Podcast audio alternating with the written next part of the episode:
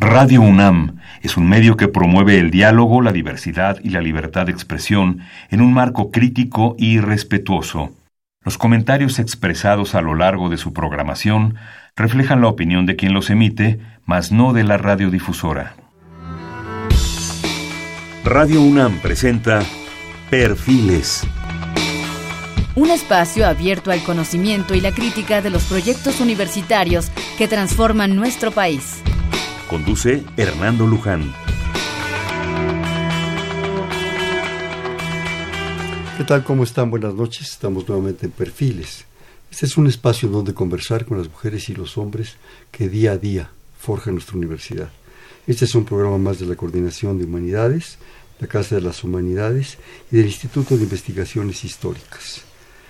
Para ello está con nosotros eh, la maestra Mariana González Beristain Pichardín. Ella es licenciada y maestra en Ciencias de la Comunicación y actualmente es coordinadora de la Casa de las Humanidades. Mariana, bienvenida como siempre, qué gusto tenerte. También se encuentra con nosotros el doctor Iván Escamilla González. Él es doctor en Historia por la UNAM, investigador de alto nivel, es miembro del Instituto de Investigaciones Históricas de la UNAM en el área de Historia Colonial. Su especialidad, el doctor Escamilla, es la historia política e intelectual del siglo XVIII novohispano autor de libros como José Patricio Fernández de Uribe, El Cabildo Eclesiástico de México ante el Estado Borbónico y los intereses malentendidos, el Consulado de Comerciantes de México y la Monarquía Española. ¿Qué más podemos decir? Más de 40 artículos, capítulos en libros y reseñas, co-coordinador de volúmenes colectivos sobre Francisco Javier Clavijero, un humanista entre dos mundos, eh, miembro del Seminario Interinstitucional de Historia de la Iglesia de la UNAM. Estoy resumiendo, si me permites, Iván, porque lo importante es que platiquemos, ¿no? No leer currículums. Aquí, sí, además no damos tortibonos aquí, no te preocupes. Profesor de asignatura de la Historia de América Latina y Colonial en la licenciatura de Estudios Latinoamericanos de la Facultad de Filosofía, en fin, editor titular de la revista Estudios de Historia Hispana, publicada por el Instituto de Investigaciones Históricas de la UNAM. Mejor te damos la bienvenida. Qué Muchas gusto gracias. que estás con nosotros, es un honor. Gracias. Tenemos por delante, eh, más o menos a leer la, síntesis curricular de, de, de, Maestro Escamilla, un tema que es, creo que apasionante, que son, pues, muchos años de historia, muchos años de formación de un país, ¿no? de, una, de una patria, me atrevería a decir, ahora que estamos en este asunto. ¿no? Y bueno, también desgraciadamente no pudo estar con nosotros, pero es importante en todo esto que vamos a platicar la participación del maestro Martín Ríos, ¿verdad? Que está ahorita en España, que envidia nos da. Pero bueno. Bien, vamos a, ahora sí que a lo que venimos. Eh, el Instituto de Investigaciones Históricas, a través de, de Ríos y el doctor Escamilla, y con el apoyo siempre de Mariana y de, y de Mijares, han realizado la organización de algo que a mí cuando me llegó, por la mera verdad, se me antojó mucho, ¿sí? que es un diplomado sobre la historia de España, que se va a realizar del 5 de febrero al 24 de septiembre. Es prácticamente nueve, diez meses, nueve meses, ¿verdad? De, es un parto, pero un parto generoso, sí. de cultura, de, de, estudio. Eh, uno se pregunta ahorita como lo que está pasando en México en estas circunstancias, en estas situaciones, no vamos a analizarlo, no es el momento ni el caso, hablar de la historia de España. Ahora sí que, ¿por qué? Pero es más increíble que de repente tenemos la obligación de reflexionar y pensar que estamos absolutamente coligados. Desde que se pisa en la Villa Rica, ¿verdad?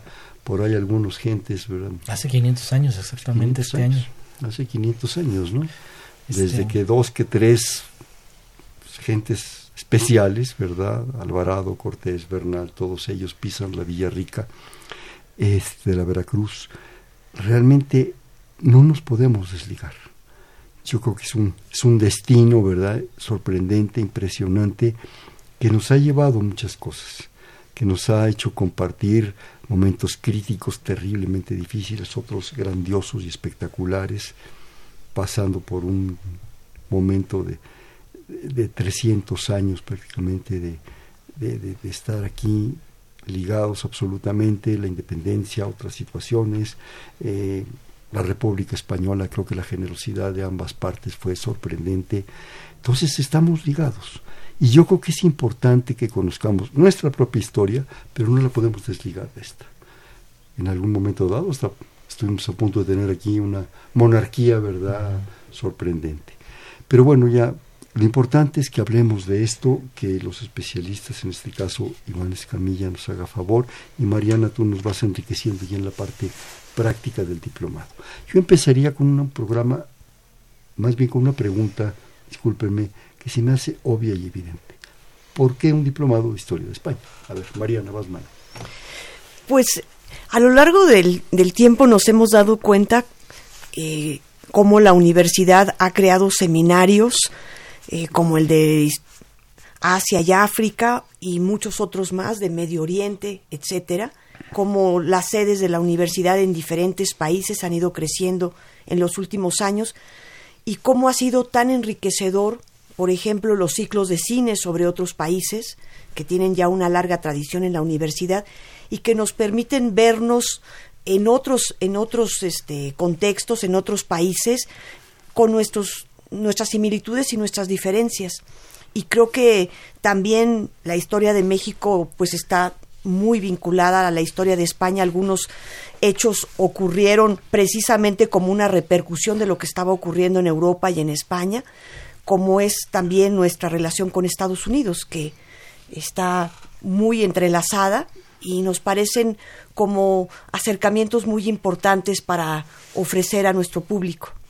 En el documento que me hicieron favor de, enviarme hay un brevísimo párrafo que creo que un poco resume todo esto a reserva de que Iván nos ilustre ahorita, que dice conocer la historia de España no es solo interesarse por una nación cercana y sus problemáticas actuales, sino una oportunidad para asumir nuestro pasado, reconocernos en él y afrontar mejor los desafíos del siglo XXI.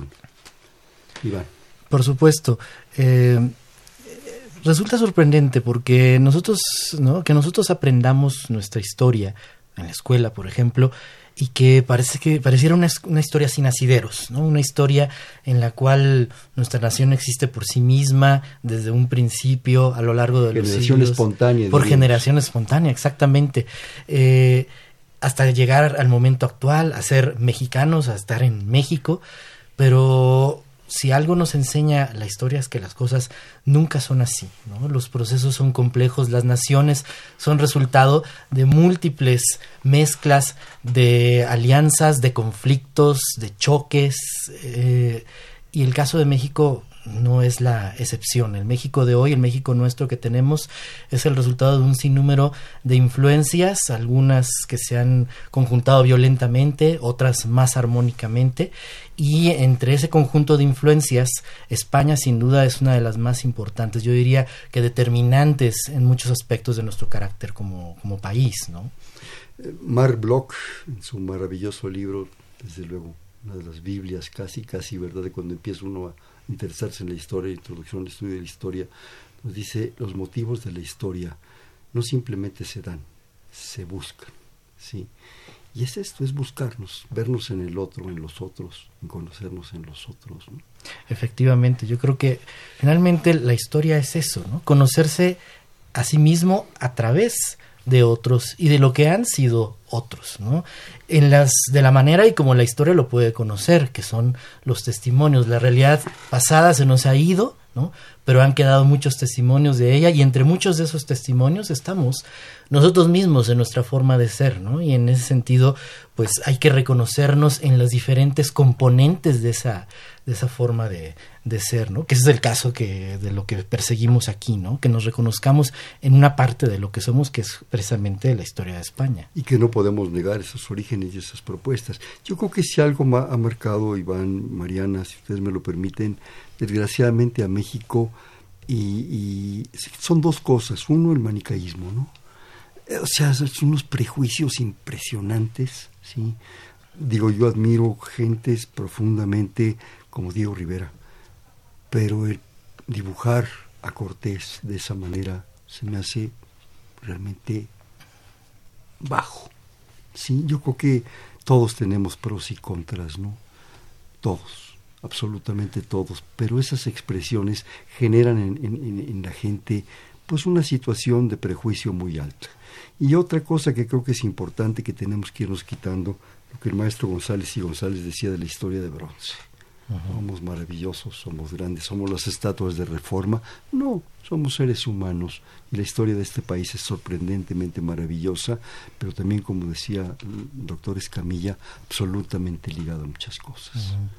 Yo creo que ahí, ahora que lo mencionas, ¿no? Al hablar de prejuicios, en ese sentido, quizás lo que pasaba con alguien como, como Diego Rivera es que quería y como él muchas otras personas igualmente admirables y, y sabias, por supuesto. Que nos enriquecieron. Nuestros próceres del siglo XIX, los próceres del liberalismo, por ejemplo, que quisieron combatir en el pasado la lucha del presente. ¿no? extendieron los campos de batalla en los que ellos no combatieron al pasado también y quisieron ganar un combate en el pasado viendo reflejados en el pasado a sus enemigos. Entonces crearon una imagen distorsionada que nos alejó de esa parte de nuestra historia. Esa, caricatura pues nos alejó justamente de eso y por eso cuando a la vuelta del tiempo España vino otra vez a nosotros, por ejemplo, en los maestros del exilio republicano, pues esa caricatura era irreconocible, ¿no? Por supuesto, porque era irreal absolutamente, ¿no? Sí, yo creo que un problema y creo que eh, esfuerzos como este que realizan ustedes de un diplomado de, enseñar una historia y una relación profunda, intensa, innegable, está un poco a favor de esa relación de verdad, ¿sí? Creo que desgraciadamente a veces en la escuela, y estoy hablando de nuestras clases de la primaria, la secundaria, esos prejuicios se ven reflejados profundamente y nos marcan, ¿no? Los buenos, los malos, ¿sí? Las fechas, no sé qué. Y eso nos hace un poco rehuir de la historia, Iván. Es algo que, que, yo creo que es importante cambiar y esfuerzos como este, Mariana, yo creo que, porque es un gran esfuerzo, nos permiten lograrlo en su medida y en su contexto, ¿no? Sí, claro, yo creo que eh, los maestros de historia tienen una gran tarea por entusiasmar a los jóvenes, a los niños y a todos de lo interesante que puede ser la historia. Creo que eh, hay excelentes maestros. Yo tuve una excelente maestra de historia, recuerdo, en la secundaria, pero en ocasiones algunos alumnos se quedan solo con, con algo que no es la historia y me parece que los nuevos enfoques de los historiadores permiten precisamente, como decía el doctor Escamilla, ver estos procesos y la vuelven mucho más interesante, ¿no? Mucho más vinculada. Sí, yo creo que sí, Hernando, eso es muy muy importante lo que acaba de decir Mariana, ¿no? Efectivamente nos enseñaron una historia donde lo que predominaba era lo político, ¿no? Los, Con cierta visión. Ajá, además, con cierto enfoque o sesgo, este, y los grandes hombres, ¿no? Y lo que queremos decirles a, los que nos escuchan es que este diplomado ofrece una historia diferente a eso, ¿no? Una historia donde tratamos de ver cómo se conjuntan muchos factores, muchos elementos, los económicos por una parte, pero los sociales también, pero los culturales y finalmente también los políticos, pero no como el eje o el centro que lo ordena y lo orienta todo, sino como parte también de esta, este entramado de sucesos que van constituyendo, por ejemplo, la historia de las, de las naciones. Si ustedes este, ven el, el programa como está conformado, pues justamente trata de tener dar una panorámica de todos esos aspectos, ¿no? Para cualquiera que se interese, si a alguien le interesa conocer este el siglo de oro, por ejemplo, ¿no? Que, cómo fue que se dio ese florecimiento de talentos literarios y artísticos, bueno, pues es parte de lo que vamos a, a decir, de lo que vamos a hablar. Si a alguien le interesa este, la generación del 27, ¿no? Por ejemplo, pues también eso va a salir aquí al hablar de la España contemporánea. Es decir, eh, el programa en ese sentido trata de verdad de, referirse a todos esos aspectos de la de la, de la, de la vida, porque la historia es vida finalmente, ¿no? Y no podemos dejarlos afuera, ¿no? Con, y, en sí mismo eso representa pues un gran esfuerzo de, de, síntesis que estamos tratando de hacer, ¿no? Sí, es un relato vivo de la, de, la realidad del momento, ¿no? Eh, ya que lo mencionas, yo quisiera rapidísimamente, así casi que a matacaballo, a reserva de que ustedes lo puedan consultar en alguna página, ¿verdad, Mariana? El programa está conformado por lo que aquí me hicieron llegar, bueno, 120 horas, 90 horas en aula. Son tres módulos. El primero es la península ibérica en la Edad Media, siglos V al siglo XV y lo coordina el doctor Martín Ríos. Rapidísimo, la península ibérica en la antigüedad, de la prehistoria la romanización, el reino visigodo, la invasión islámica y el califato de Córdoba, los reinos de Taifas y las invasiones africanas, arte y cultura en Al-Andalus, los reinos cristianos en la Alta Edad Media, los reinos cristianos en la Baja Edad Media, el reinado de los reyes católicos, el advenimiento de los Habsburgo, arte y cultura en los reinos cristianos. Ese es nada más un módulo. Ya con eso tenemos una maravilla.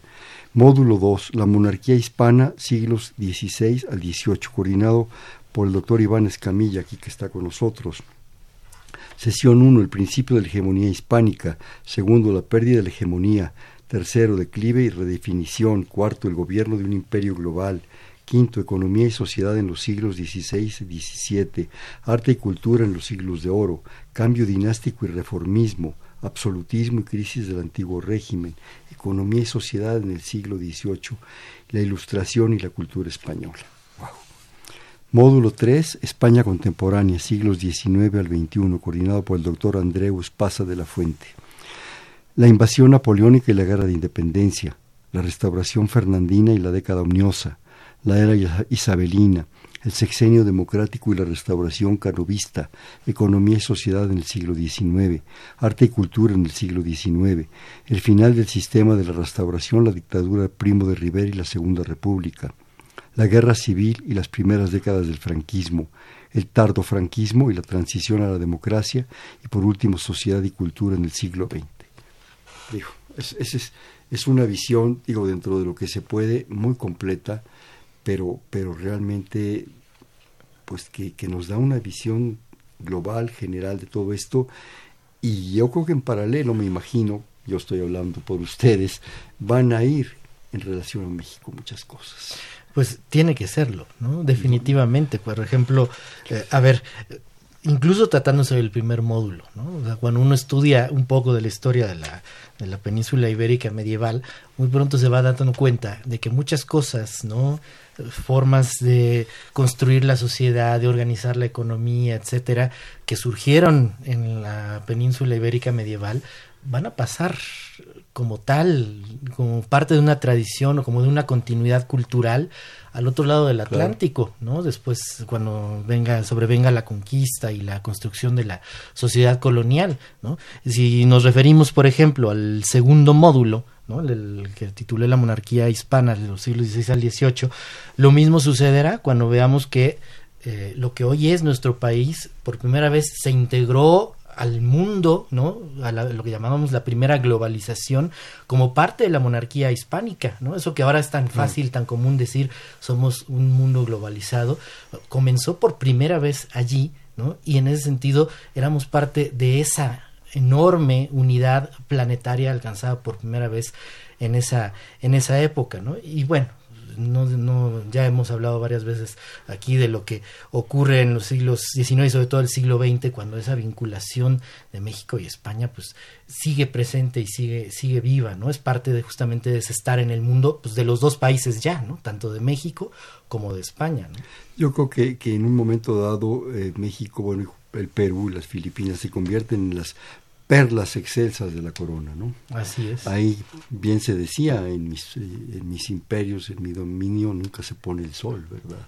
Y, y incluso a nivel, que, un nivel que trascendió incluso la propia monarquía hispánica, ¿no? Porque solo pensar, ¿no? que la, por ejemplo, los flujos de plata que salieron de las minas americanas, ¿no? Las minas de Zacatecas, las minas de Guanajuato, ¿no? Fueron flujos que alimentaron el surgimiento del capitalismo mundial con sus virtudes y también con sus muchas tragedias, ¿no? Es decir, en ese sentido, eh, esa vinculación con la historia de España también nos ayuda a entender nuestra vinculación con la historia del mundo mismo, ¿no? Creo que es algo muy importante que surge de, de esto, ¿no? Y yo creo que eh, el impacto en, en, en América, bueno, es obvio, es natural, pero también el mismo paralelo impacto en España, ¿verdad? Por los flujos ahora que están tan de moda, dicen los migrantes. No es cierto, los migrantes son parte de la historia de la humanidad. Así es. Entonces venían gentes de todo, desde gentes excepcionales,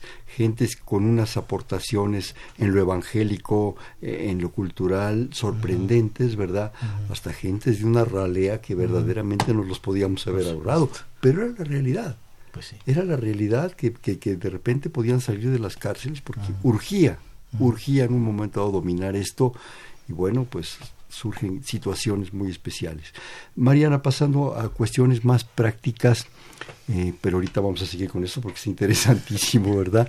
Pasando a cuestiones más prácticas, eh, para la cuestión de las inscripciones, de toda esta propuesta, eh, se puede hacer eh, electrónicamente, tiene que ser presencial, en fin, tú danos toda la parte pragmática de, de toda esta ilusión Claro. que estamos platicando aquí. Pues nos pueden llamar al teléfono 5554 5579 con la extensión 102 Si en la repetir, Casa de las favor. Humanidades. Es 5554 5579 en la Casa de las Humanidades con la extensión 102 o en el Instituto de Investigaciones Históricas también. Y les podemos enviar la información a sus correos, eh, también eh, darles información sobre los pagos, que tenemos facilidades de pago para, para que se puedan inscribir. Y el, el pago se puede hacer en el banco o en la Casa de las Humanidades con tarjeta de crédito. Para consultar esto que me permití ir volado, porque pues el tiempo aquí es fundamental, pueden consultar el programa y la folletería que me hiciste favor de traerme, Mariana, en alguna página. Sí, pueden poner en el buscador Casa de las Humanidades y les aparece ahí nuestra página que es www.cashum.unam.mx. Por favor, repítela. CAS, C-A-S, H-U-M, punto unam punto MX o la del Instituto de Investigaciones Históricas para consultar el programa que es muy completo. También pueden inscribirse por módulo en caso de que alguien no pueda tomar todos los tres módulos que en total hacen 120 horas.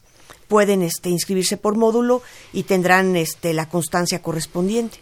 Claro, según, según sea el caso de los intereses de, de la Sí. gente, porque a lo mejor les interesa Más la parte tuya, Iván, Ujú. y bueno, ya con eso mm, la gente está, está muy contenta. Entonces, y luego a veces eh, ordenar, estamos muy a tiempo los propios horarios, porque esto implica un compromiso. Así es. Yo creo que cuando se inscribe uno en estas cosas es importante. Aquí veo que la duración van a ser, les comentábamos ya, 120 horas, 90 horas en aula. Y el horario es todos los martes de 5 a 8 de la noche, de 17 a 20 horas en la Casa de las Humanidades, Presidente Carranza, número 162 en Coyoacán. A media cuadra hay un estacionamiento, entonces no hay ningún problema, entonces es un... Ahora, me llama la atención desde que recibí el programa, 120 horas, 90 horas en aula y las otras 30, ¿nos vamos a España o qué? Uy, Estaría buenísimo, ¿verdad? La próxima vez vamos a... ¿Al archivo de Indias o qué hacemos? Sería genial, ¿no? O al Museo del Prado. Sí, ¿no? es, es increíble. Bueno, esas otras 30 horas eh, las estamos considerando para que nuestros alumnos del diplomado eh, elaboren un trabajo de investigación, ¿no? Se trata de que acrediten este, este diplomado, o sea, lo vamos a revisar. Este, y para que lean, porque vamos a ofrecerles una serie de lecturas muy interesantes, ¿no? Es un trabajo importante el que se hace, seleccionar lecturas para los para cada uno de los módulos del, diplomado. Así es, que creemos que vale mucho la pena, ¿no? En este tipo de cursos creo que esa es una de las cosas que es- finalmente se le queda a la gente, ¿no? Como algo que conf- confirma, ¿no? Y consolida su conocimiento, ¿no? Las lecturas están hechas eh, a partir de his- historiadores recientes, ¿no? Corrientes más recientes de la interpretación de la, de la historia de España, ¿no? A fin de que tengan una imagen más completa y más este moderna acerca de, de cómo se ve actualmente la historia de España, ¿no? Eh, estas lecturas, estos materiales están incluidos en, en- en el proceso de, de- de inscripción, digamos. Sí, se les envían a su correo y también pueden verlos en una página en línea. Perfecto. Eso no obsta, Iván, que la gente pueda buscar otras cosas, obviamente con la orientación de ustedes o de modo propio, ¿no? Yo conozco tal material que me puede enriquecer y adelante, ¿no? Nosotros estamos encantados de, si nos eh, solicitan la asesoría, digámoslo así, pues eh, recomendarles otras lecturas, ¿no? Y otros materiales, ¿no? Porque también luego en Internet hay cosas interesantísimas también, ¿no? Para que puedan em, ampliar su conocimiento acerca de diferentes temas de los que se tratan en el diplomado, por supuesto. Además, recordemos que la universidad tiene nada más para el gasto 140 bibliotecas. La de investigaciones históricas es excepcional, la central no se diga. Y bueno, existen otras bibliotecas en la universidad que a lo mejor pudieran encontrar por ahí perdido algún, alguna joya, ¿no? Seguro encuentran muchas. Sí, el fondo reservado, ojalá que, les dieran acceso porque hay unas maravillas.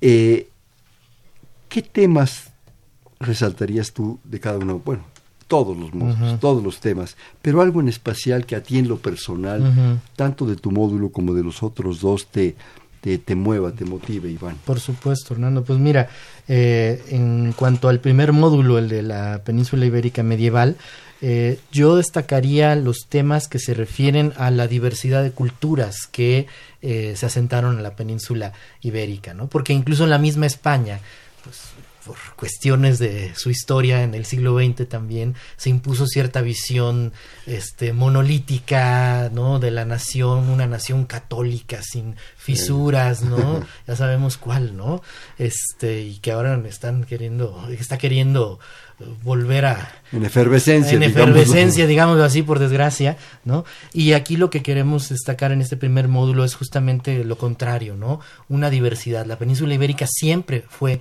diversa ¿no? Está por un lado este, la cultura islámica, por otro lado la cultura cristiana, la cultura judía, conviviendo de manera no siempre pacífica, ¿no? Hay que decirlo, a veces violenta, pero finalmente conforman un sustrato de mucha complejidad cultural, ¿no? Que eso es parte de lo que distingue a los pueblos ibéricos, España, que también a Portugal, por supuesto, ¿no? Y que es parte de lo que eh, transitó junto con ellos, junto con esos pueblos, en el eh, proceso de los siglos posteriores, ¿no? De la conquista y la construcción de la sociedad colonial. Entonces yo resaltaría la diversidad cultural, en primer lugar, como eh, lo más que más me atrae de este primer módulo. Si pasamos al segundo, eh, la, monarquía hispana en los siglos XVI al XVIII, eh, yo diría que algo que a mí me, me importa mucho destacar, ¿no? que, además son tus temas. Son mis temas y que mis propias clases con mis alumnos me importa mucho subrayarlo, es como eh, en ese proceso de construir un, un imperio global, que eso fue lo, que hizo la monarquía española, eh, también fue un factor fundamental en la aceleración de la historia, ¿no? En ese tránsito de la historia occidental que fue de el mundo mediterráneo hacia el Atlántico, ¿no? Es decir, la península ibérica, la monarquía hispana. Y todos los pueblos que quedan englobados allí eh, tuvieron un papel destacadísimo en el surgimiento de lo que hoy es el mundo moderno, ¿no? Entonces, creo que esa parte es una de las que a mí me gusta destacar, ¿no? Ese papel protagónico de la monarquía hispana de la Edad Moderna. Finalmente, en cuanto a la España contemporánea, eh, creo que quizás lo que a mí me, me, importa también, lo que más me, me gusta destacar de, de, la España de los siglos XIX y XX, es cómo el pueblo de España ya constituido en nación, ¿no? porque ya estamos hablando ya no de una monarquía global, sino de un Estado-nación que se va construyendo en España durante ese periodo, cómo es eh, capaz de tratar de construir una sociedad más abierta, ¿no? más libre. ¿no? El, surgimiento de, la nación en España está marcado justamente por la, eh, la invasión napoleónica, la caída de la monarquía absoluta, la primera constitución liberal, es decir, la apuesta por una sociedad abierta, ¿no? Y la, historia de España ha visto eso, ¿no? Y también ha visto la contradicción, ¿no? El, movimiento contrario de quienes quieren detener también ese proceso de surgimiento de una sociedad más abierta en, en España, ¿no? Entonces yo creo que esa sería mi, la parte que más me atrae a mí de la construcción de la España contemporánea. Sí, es que cuando ve uno el programa se le remueven uno muchas cosas, ¿no? Yo inmediatamente cuando ve, leí la primera sesión, si me permiten, inmediatamente pensé en la marca hispánica. De repente pensé en Roma, ¿verdad?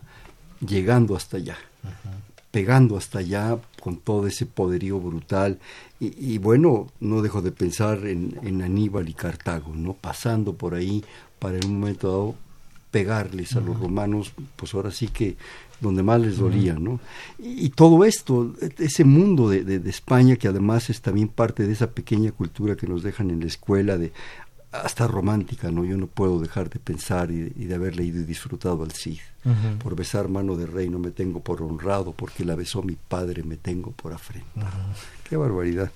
Y bueno, de tu, de tu módulo, eh, la ilustración y Carlos III se me hace sensacional, es un momento crítico.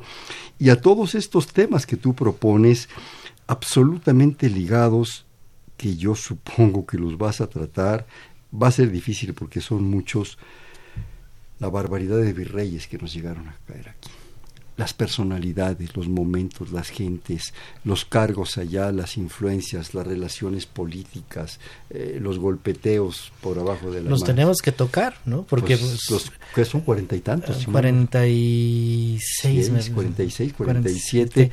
Y reyes. Pues los tenemos que tocar porque es justamente el gobierno de una monarquía global. O sea, es pensar que los hombres que gobernaban en un momento aquí, ¿no? En, desde el Palacio Virreinal en la Ciudad de México, después de sus cinco años acá, los mandaban al Perú a hacer lo mismo.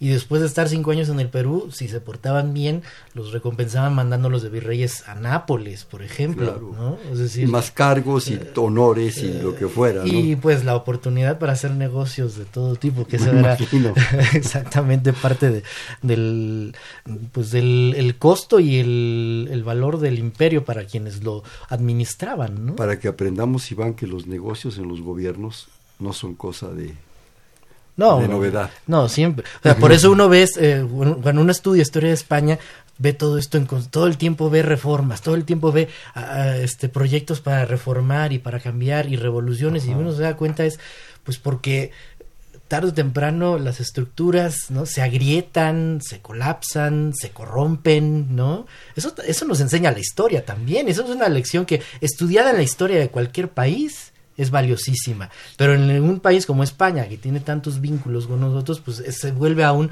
más cercana y ejemplar.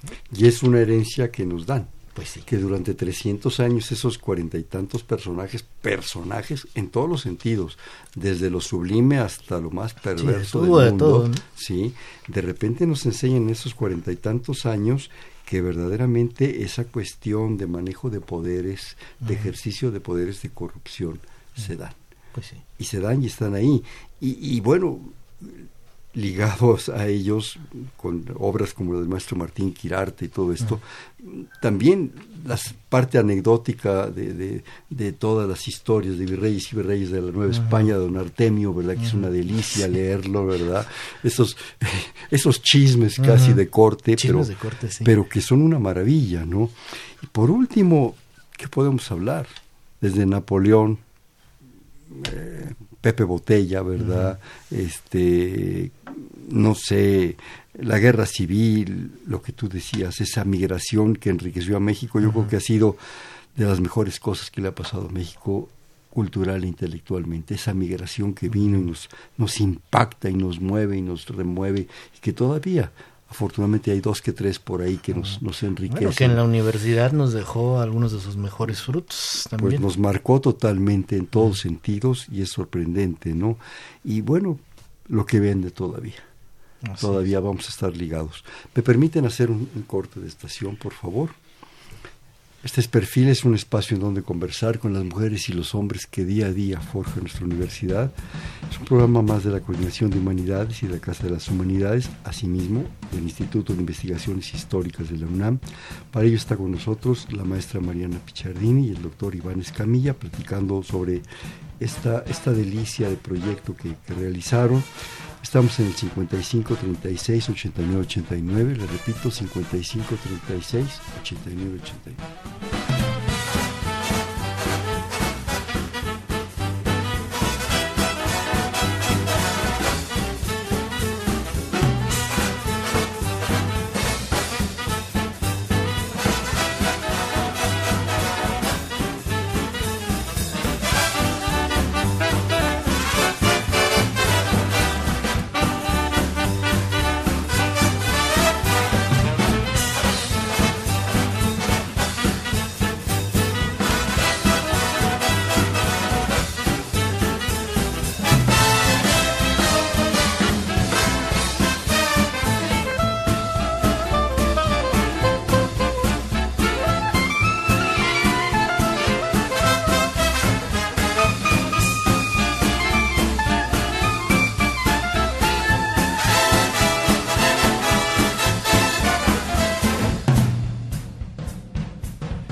Estamos en Perfil, es un espacio en donde conversar con las mujeres y los hombres que día a día forja nuestra universidad. Les comentamos que estamos platicando delicioso con la maestra Mariana Pichardini, coordinadora de la Casa de las Humanidades de la UNAM, y con el doctor Iván Escamilla González, investigador importante del Instituto de Investigaciones Históricas en un programa de la Coordinación de Humanidades. Y estamos en el 55 36 89 89. Repito, 55 36 89, comentando de este proyecto que, eh, Mariana, tú ahorita nos lo comentas, por favor yo creo que es un esfuerzo de organización.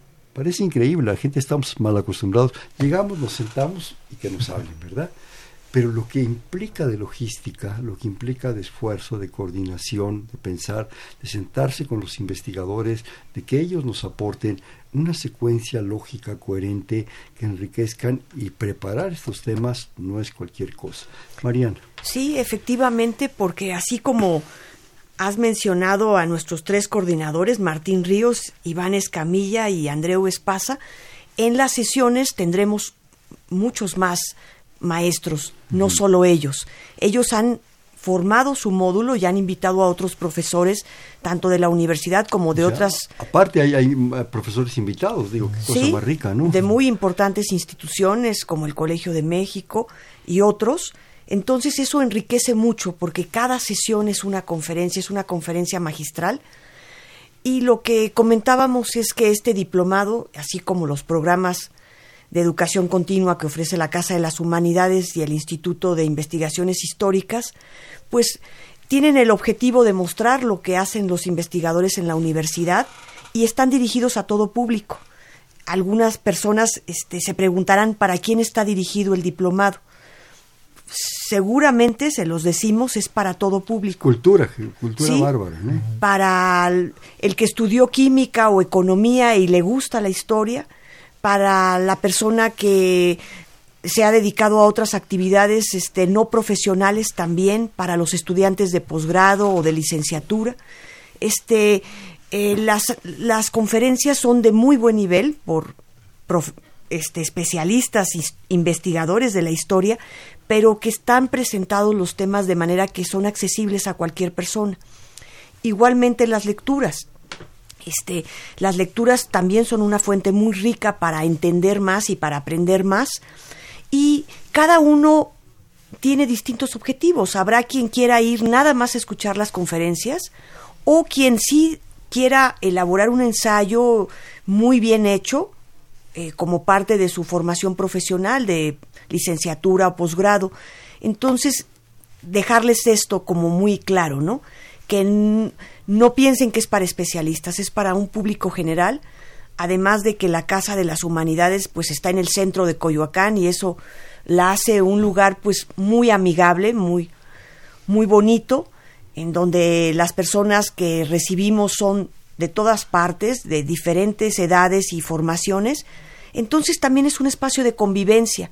Además, se da un diálogo en el, en el, entre el público en sí mismo y con los expositores. Entonces es muy rica la, conversación. Si me permiten, Iván y Mariana, también en ese espacio tengo el deleite de haberlo disfrutado muchas veces, de compartirlo con ustedes, contigo especialmente, Mariana. Hay otra serie de actividades que se puede en un momento dado enterar la gente. Existe también una librería un esfuerzo editorial muy importante encabezado por todos ustedes, desde luego por, por Malena, Malena Mijares, y que en un momento dado la gente puede no solo al momento de asistir encontrar otras posibilidades. Claro. Posibilidades riquísimas, exposiciones, en fin, todo esto, eh, hasta café de repente, es muy sabroso, ¿no? Sí. Entonces, en un momento es un lugar muy grato, muy acogedor que nos puede, nos puede permitir tener otro modelo de, espacio cultural. Y yo creo que hay algo muy, muy, muy importante que es eh, el lugar, el espacio y la gente. Yo creo que eso es, fundamental. Comentabas, Mariana, en algún momento que platicamos que el primero de febrero va a haber una conferencia. Sí, precisamente para todos los interesados en el tema de España, vamos a tener la conferencia España, un enigma histórico de la reconquista al problema catalán. Esto va a ser el primero de febrero, que es viernes, a las 5 de la tarde, y va a servir para que los interesados en el tema vayan con, con esta entrada libre, pero también para que todos aquellos que quieran saber más del diplomado, quieran aclarar alguna pregunta sobre el programa, sobre la calidad, sobre los docentes, sobre las formas de pago, las facilidades que pueden obtener, ahí directamente con nosotros este, podremos también tratar todas esas cosas del diplomado al término de la conferencia. Plan con maña, es para calentarnos la cabeza. aperitivo. Sí, para calentarnos la cabeza a todos y que nos animemos. Déjenme sí. darles informes en la Casa de las Humanidades, www.cashum, C-A-S-H-U-M.unam.mx Repito los teléfonos 55 54 84 62 y 55 54 85 13 extensiones 102 y 110. Yo creo que ahí pueden obtener, obtener una, información importante y yo creo que algo que, enfatizó eh, Iván y que es muy, muy importante también creo yo es esa oportunidad de tener 90 horas de, trabajo con especialistas, con expertos, enriquecido por información, con materiales, pero 30 horas para realizar un ensayo. Esa es una oportunidad y un ensayo asesorado. No solo aprende uno ahí a expresar lo que está viviendo, sino aprende uno a arrastrar el lápiz, que no es cosa fácil. ¿sí? Porque yo creo que ahí no solo, Iván, se evalúa el contenido, sino el continente, ¿verdad? Pues sí. Yo creo que algo que es muy importante, en ese, en ese, este, en, ese sentido, este, es que los historiadores estamos buscando todo el tiempo una formas de comunicar lo que sabemos. ¿sí? No nos gusta estar encerrados en nuestros cubículos, este, enfrascados en nuestras sesudas investigaciones. Madurando cosas. Madurando cosas y escribiendo textos ¿no? ilegibles para los mortales no iniciados. ¿no? Esa es una imagen que por desgracia existe de los que hacemos la investigación, ¿no? Y nosotros queremos mostrar lo contrario, ¿no? Que lo que sabemos solo tiene sentido en, eh, en diálogo y en contacto eh, con la sociedad, ¿no? Y si no, no tiene sentido. No tiene sentido, ¿no? Entonces yo en ese sentido yo sí quiero destacar mucho el trabajo que, que hace un espacio como la Casa de las Humanidades, ¿no? Porque lo que ha hecho Mariana como coordinadora a lo largo de estos años es no solo, o sea, es atraer naturalmente un público interesado en estas manifestaciones de, de cultura que afortunadamente este, son patrocinadas por nuestra universidad, sino también en ese sentido tender los puentes con los académicos, ¿no? Para que vean la, la casa como un espacio natural para hablar de libros, para presentar exposiciones, para organizar diplomados como estos y entrar en contacto con la gente y establecer un diálogo que a todos nos enriquece. ¿no? Entonces, la verdad es que el,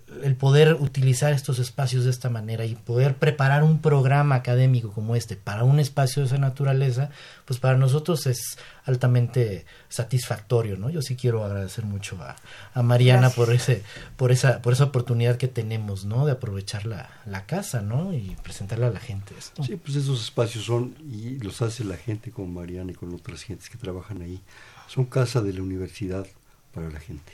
Así es. La universidad se, se convierte en ese momento en casa de todos, en casa pública. Claro, y la Casa de las Humanidades, en el inmueble, contamos, como bien lo decías, Hernando, con una librería de la Coordinación de Humanidades que tiene las colecciones más importantes de la universidad, las más antiguas. Claro. Además, ahí está el programa editorial, la librería, como lo dije. Están ustedes, Mariana. Y la dirección de divulgación también. Tienes la oportunidad de platicar lo mismo con, con Malena que contigo, que con Diego, que con, con Jonathan, con todos. Es, es, realmente son gente padre. Volviendo al asunto, si me permiten, de los ensayos, a mí esto me, también me movió mucho el tapete. La gente hace su ensayo, en fin, arrastra el lápiz, ustedes los asesoran. ¿Qué pasa después con esos ensayos? Los revisamos y los calificamos. Sí, obviamente. Sí pero después si encuentran algo excepcional.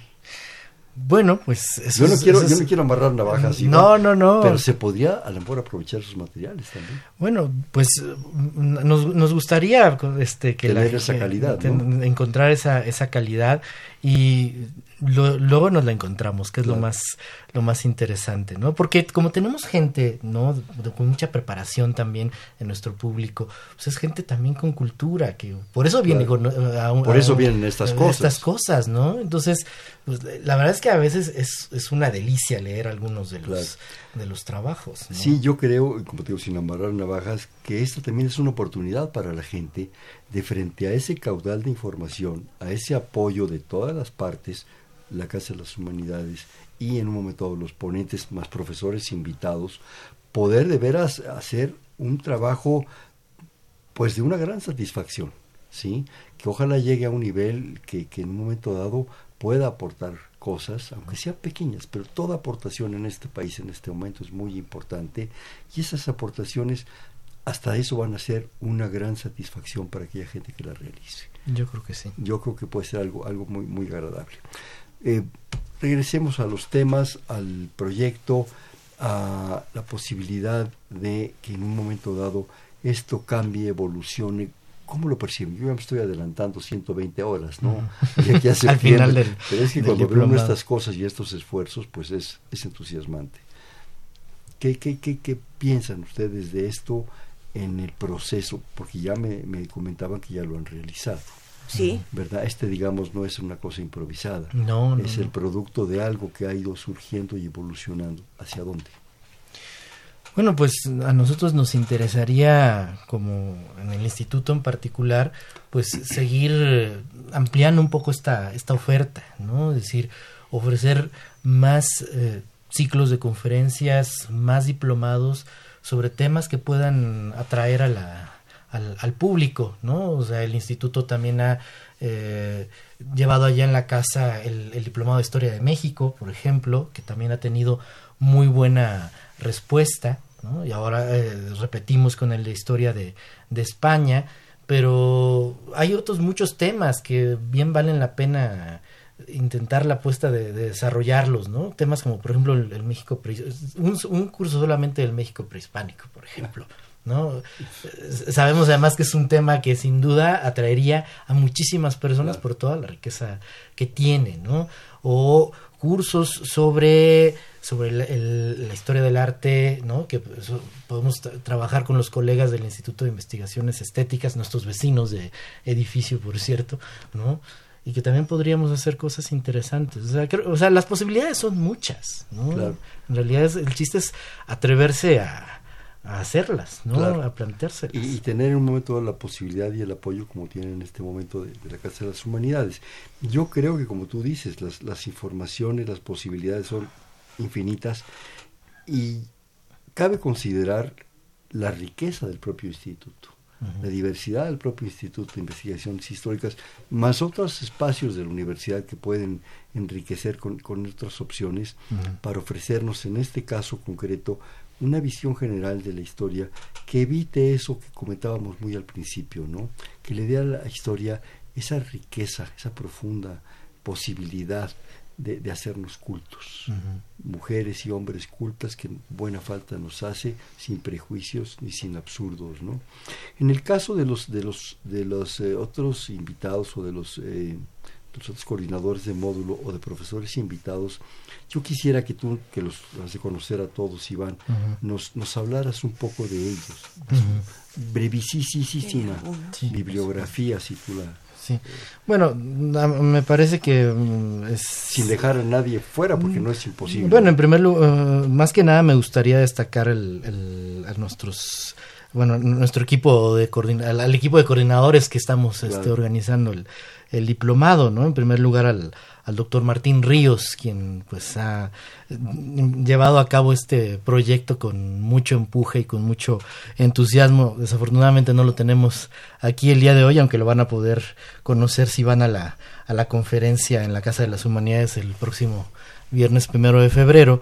Eh, yo diría el doctor Ríos que eh, sin duda su entusiasmo, ha permitido que algo que en el instituto pues no se veía, ¿no? Con mucha mucha frecuencia, pues haya, se haya consolidado como un área muy importante, y me refiero a los estudios medievales.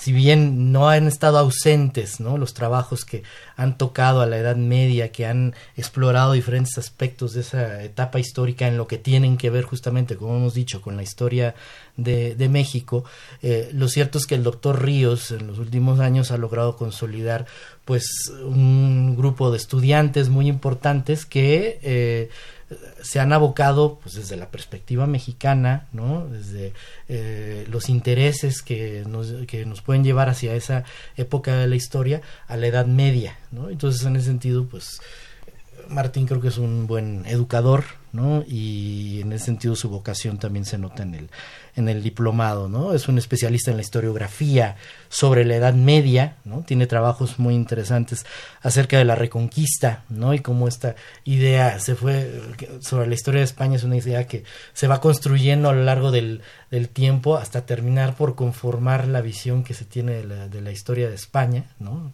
Eh, entonces, eso, eso diría yo en el, en el caso de, de Martín, el caso de mi otro colega, el doctor Andreu Espasa de la Fuente. El doctor Espasa es una uh, autoridad en lo que se refiere a la cultura de la perdón a la historia de la España moderna y contemporánea con un gran este gran conocimiento de los procesos del siglo XX ¿no? Se ha especializado en la época de las entreguerras, ¿no? Tiene un trabajo muy importante acerca de eh, España y el mundo entre la Primera y la Segunda Guerra Mundiales, la vinculación que eso tuvo con México, ¿no? Y escucharlo hablar acerca del mundo contemporáneo también es una cosa impresionante. ¿eh? Tiene ¿Él es mexicano también? No, él es catalán. Ah, viene, viene para el diplomado. No, él es un investigador de nuestro instituto, es uno de ah. los este, fichajes, como dicen los españoles, más, más recientes de, del instituto. Ya está en el instituto. Sí, ya, ya ah, tiene un tiempo en, el instituto y es este eh, sus, sus conferencias no son impresionantes por la cantidad de información que tiene acerca de los procesos del mundo contemporáneo, ¿no? Entonces, en ese sentido, sí se conforma un, un buen equipo, pues, ¿no? Para la, para la coordinación del, del, diplomado, ¿no? Claro. Si me permiten un segundo, está llegando una llamada. Señor Ángel Pérez Esqueda, desde la delegación, bueno, desde la alcaldía Cuauhtémoc, y pregunta, ¿podrían decirnos la dirección del diplomado? Soy ciego y no puedo entrar a internet a revisarla. Claro, es Avenida Presidente Carranza, 162 casi esquina con Tres Cruces, que Tres Cruces es la calle de Centenario. En Coyoacán. En Coyoacán y estamos a una cuadra de Miguel Ángel de Quevedo. Eh, si quiere repetir teléfonos o algo, Mariana. 55 54 55 79 con la extensión 102 y 110. Si nos marca y pide hablar conmigo, Mariana, con mucho gusto le daré todas las facilidades para que pueda llegar y, acceder a, y tener acceso a nuestras actividades. Este, en el caso de los profesores invitados que Mariana comentó, ¿destacarías algo, alguien, sin dejar desde luego fuera otras personas que de ser pues sí bueno yo creo que son más jóvenes no son son más jóvenes como como Walter de Santa María como Isis Guerrero eh, Rubén Andrés, o sea, son este, las nuevas generaciones. Son las nuevas generaciones. empiezan a hacer sus eh, pininos, Realmente, empiezan a hacer sus, Que esto sirva también para formar gente, ¿no? Pues sí, yo, yo creo que eso es... El, diplomado es una experiencia rica en ese sentido también, ¿no? Porque eh, al final en esa sala acabamos estando gente de todas las de todas las edades, ¿no? ¿no? Desde personas muy mayores a chicos de, de la licenciatura, bueno, nosotros los, los expositores, es, es muy, muy interesante la, la, la experiencia, ¿no? Se, demuestra que la cultura no es algo para únicamente para gente mayor, como también esa es la... Para los museos. Para los museos, para los que ya acumulamos polvo, ¿no? Este, para los dinosaurios, Esos nos extinguimos nos extinguimos constantemente y luego nos, nos renovamos también, ¿no? Este, en un momento dado yo creo que esa convivencia, esa riqueza es muy importante. Esos niveles de conocimiento, de cultura, como, como se dice, es fundamental. Pueden en un momento dado hacer que ese evento pierda formalidad sin caer en la indisciplina. Antes que nada, yo creo que el conocimiento es rigor, pero también es levedad, es, es, es, es ese ambiente cálido, grato, ¿verdad? Pero el rigor antes que nada. este, yo creo que eso nos permite dar esta, esta nueva propuesta, diría yo, me atrevería a decir que es nueva, pero yo creo que es muy vieja. Platón lo hacía, ¿verdad? En las peripatéticas, de convivencia, de confianza con la gente. Y eso yo creo que en un espacio como la casa se presta. Hemos estado en algunos lugares, en algunos espacios diversos, pero la casa como que es muy acogedora, es, algo especial. Tiene, tiene una atmósfera muy especial ese, lugar. Sí, amigable. Y también el público, al ser un público variado y no especialista o no estudioso de la historia en su mayoría, genera un diálogo y unas preguntas que son hasta novedosas para los profesores. Nos ponen aprietos, ¿eh? sí, sí. ponen a estudiar, Iván. sí, la verdad sí. Bueno, no, pues, bueno, es que, es que la historia está llena de, de cuestiones pues, complejas desde el punto de vista eh, moral, ético, o sea, no solo, o sea, luego no, es fácil contestar a, a ciertas preguntas, problemas que pues, los mismos historiadores no, no alcanzan a, a, resolver, ¿no? Claro. Pero mira, qué bueno que lo mencionas porque eso eh, permite dar ese clima que comentábamos, comentaba Mariana sobre todo, que en un momento dado es lo que se busca en estos casos. No es la formalidad, creo yo, de la clase estricta donde los profesores tienen los créditos en la mano y si no, no pasas. Aquí, a pesar de que es una cosa con rigor, como decíamos, ¿verdad? Con disciplina, como decíamos, pero también permite, es más, no permite, propicia y busca el diálogo, que haya ese diálogo. Me están indicando que desgraciadamente nos quedan dos minutos, rapidísimo, Mariana, una brevísima conclusión, por favor. Pues sí, los esperamos el primero de febrero en nuestra conferencia a las cinco de la tarde para adentrarnos en el tema de la historia de España. Muchas gracias. Este, Iván.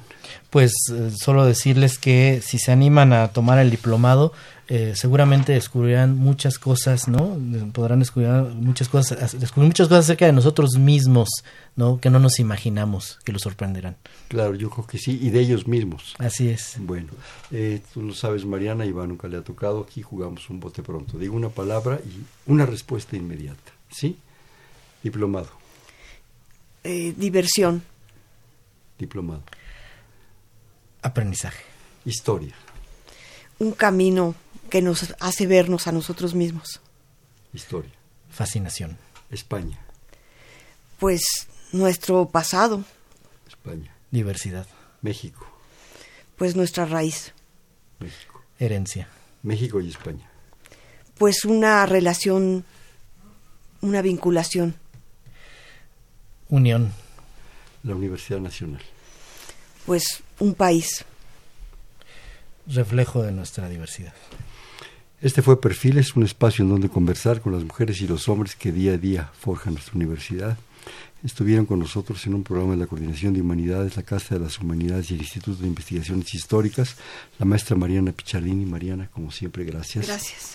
Y el doctor Iván Escamilla González. Iván, mucho gusto. Muchas gracias. Al contrario. En la producción, la doctora Silvia, en la coordinación, la doctora Silvia Torres, en la producción, Alejandro Guzmán y Jonathan Vega, en los controles, Humberto Sánchez Castrejón, en la conducción, Hernando Luján. Perfil es un espacio en donde conversar con las mujeres y los hombres que día a día forjan su universidad. Gracias. Buenas noches. Perfiles, un programa de Radio UNAM.